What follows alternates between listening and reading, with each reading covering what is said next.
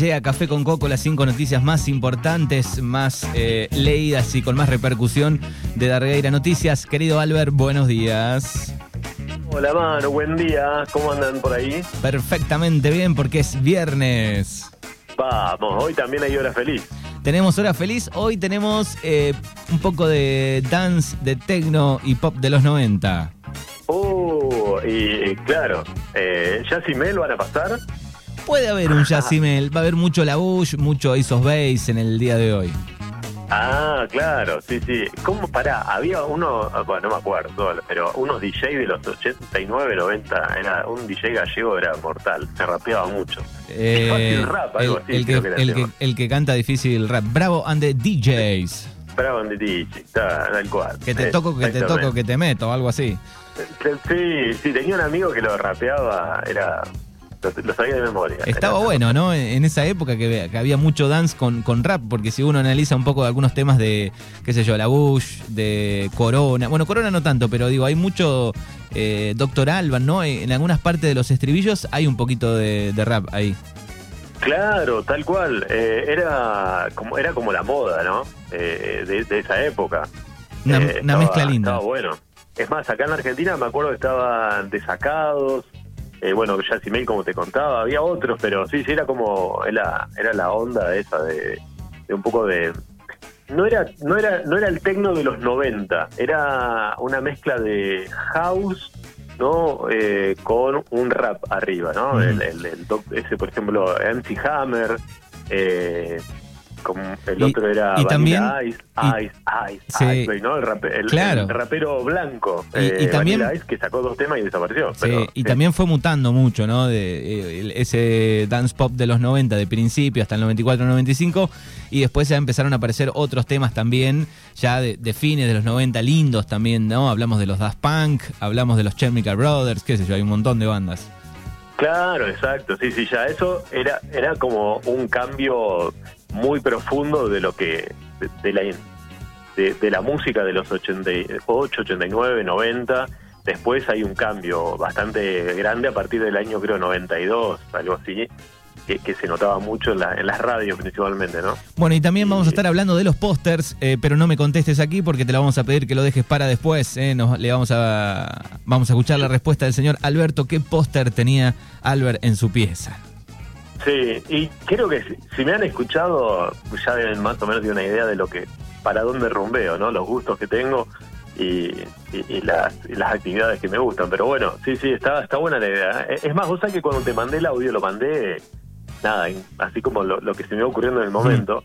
Y la verdad que te da un poco de, de nostalgia, porque la verdad, hacía, ¿cuánto hacía que no pensaba en los pósters que tenía en la pieza en mi casa? Es una cosa de loco. Bueno, y eso es lo que vamos a querer lograr hoy, que por lo menos por un instante, por una hora, viajemos a nuestra querida adolescencia y revisemos qué pósters teníamos en, en nuestra pieza, en nuestro garage o en alguna especie de, de sótano como en algún momento he acomodado en mi adolescencia y había pósters ahí. No, está buenísimo, está buenísimo que, que hagas esas preguntas porque la verdad que está genial, porque te, te llevan, te transportan, ¿viste? Y la verdad que te quedas pensando, mirá, lo que escuchaba, lo que, lo que, lo que miraba, qué sé yo, no sé. Era, era muy loco, era muy loco. Bueno, Eh, las cinco noticias de esta semana, la número 5, la número 5. Bueno, vamos a hablar de algunas noticias que son algunas, obviamente no podemos salir de la realidad que no- nos toca, que lo vamos a hablar dentro de un ratito, no es la primer, no es la noticia número 5, y después otra que vamos a cerrar con algo un poco más, este, no sé si cómico, pero bastante más habitual en, en nuestra zona. Bien. La noticia número 5 tiene que ver con los vecinos de Guatraché. Eh, hubo polémicas eh, en las redes sociales y por supuesto ni hablar en Guatraché, que tiene que ver con una persona que fue contratada por la Comisión de los Bomberos Voluntarios de Guatraché y terminó reclamando por una ley de, obviamente, que tiene que ver con el trabajo, que no cobraba lo que eh, eh, tendría que haber recibido por las horas de trabajo que estaba aplicando. Eh, decía que le pagaron 15 mil pesos y en realidad le tenían pagado 30 mil. Bueno, le hizo un juicio a los bomberos de Guatraché y se armó mucho lío. Hay ¿Por que hacerle lío? juicio a los Porque- bomberos. ¿eh? Exactamente. Un, de un lado estaban los que decían, bueno, ¿cómo le vas a hacer juicio a los bomberos? Obviamente dice, cuando tengas una- un incendio vas a tener que llamar, bueno, otros decían, bueno, ojalá que ni vayan, obviamente eso, los bomberos no hacen eso. Y por el otro lado, obviamente que siempre está la, la famosa grieta que se inventó en un medio de comunicación, ahora todo el mundo llama grieta, pero eh, el pensar diferente existe de que, estamos, creo, sobre la Tierra. Eh, decían, bueno, no, pero pará, si trabajó toda esa cantidad de horas, le corresponde que le pague. Entonces, bueno, estaba la parte legal y estaba la parte, si querés, sentimental o emocional de cómo le va a hacer un juicio a los bomberos. La cosa que se armó gran lío esto pasó en Guatraché hace, hace algunos días, esto fue fin de semana pasado, y este es la noticia número 5 de la mañana del día de hoy. Muy bien, Café con Coco. El otro día me preguntaban si estaba bueno. En realidad, el, nombre de, este, de esta columna tiene que ver con eh, un cafecito, charlar un poco y, y el café. No sé si con Coco, ¿no?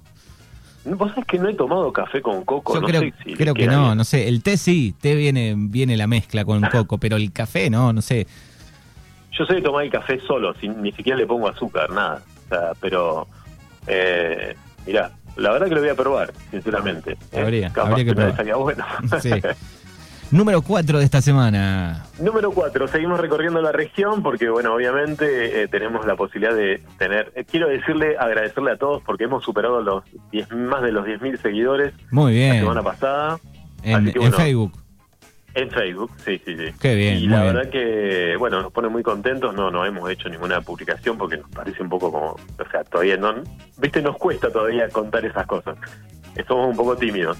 Y mm, eh, como llegamos a la zona, nos escribían gente de San Miguel, eh, espero que nos estén escuchando, el fin de semana sobre una, un reclamo de unas viviendas, ¿no? Eh, había vecinos de San Miguel que nos escribían a, las páginas del diario sobre estas ocho familias que, bueno, se habían sido adjudicadas en San Miguel por las casas Techo Digno, del plan Techo Digno de la localidad de San Miguel, y que obviamente, como cuenta Luana Rolón, eh, bueno, no, nada, no fueron terminadas, ¿no? Y la indignación, bueno, es grandísimo porque esto fue en el 2019, imagínate, estamos en el 2021 y esta gente en San Miguel todavía no tiene la casa a la cual se, se, le habían adjudicado. Así que bueno, una, un gran malestar en la localidad vecina de San Miguel. Es la 4. Número 3 de este viernes. Bueno, número 3 sigue habiendo bolonguis, obviamente, pero ya entramos en el distrito de Puan, pasamos este, la, el límite.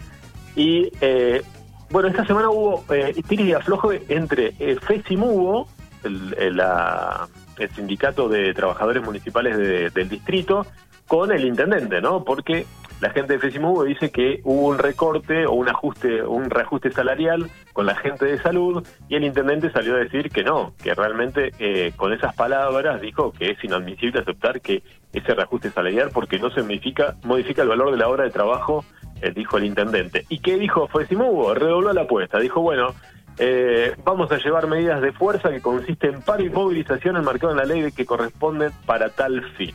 Así que bueno, es asombroso que teniendo en cuenta la gravísima situación que está atravesando nuestro distrito en pandemia y considerando que el hospital de Puan es centro receptor de pacientes con COVID del partido, las autoridades centran su atención en obstaculizar, eh, obstaculizar, perdón, qué mal lo digo, obstaculizar el valioso esfuerzo. Así que bueno, hay Bolongui, no sabemos bien qué va a pasar si, eh, con, con este tema, pero bueno, esto pasó en la semana, porque no todo es solamente COVID, ¿no? Eh, también está la parte económica que está por supuesto haciendo gran eh, efecto en eh, el país, en la provincia y por supuesto el distrito no queda afuera. Exacto, fue un dijo que me dijiste, que dije que me dijiste.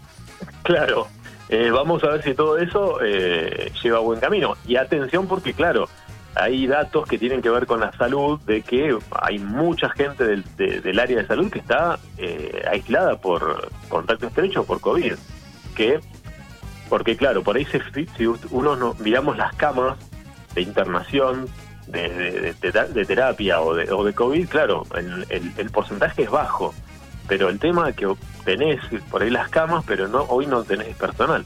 Entonces, bueno, es todo un tema también. Muy bien, noticia número dos de esta semana. Bueno, el número dos tiene que ver con lo que va a pasar eh, en las próximas horas, no solamente en el distrito, sino en la provincia de Buenos Aires, porque claro, hasta ahora, hasta las 3 de la tarde, que habla el gobernador Axel Kisilov, eh, Puan sigue en fase 3. Pero, atención, porque a partir de las 3 de la tarde se podrían llegar a tomar, a tomar algunas restricciones en el distrito de Puan. Obviamente Bahía Blanca ya eh, es restricción total hasta eh, fin de mes por la cantidad de contagios. Y Puan hay que ver, porque eh, fase 3 significa que estamos en un área de, eh, te lo voy a decir con las palabras justas, de alto riesgo epidemiológico y habría que ver qué decisiones toman la provincia con el distrito de Puan. Tal vez lo dejen eh, a, a manos del intendente y el intendente dice, bueno, vamos a restringir algunas cosas, pero no vamos a hacer una restricción total porque, claro, o sea, no tenemos los problemas que tienen las ciudades de más de 40.000 habitantes. Estamos hablando de que las restricciones importantes son para localidades o ciudades de 40.000 de habitantes en adelante. ¿sí?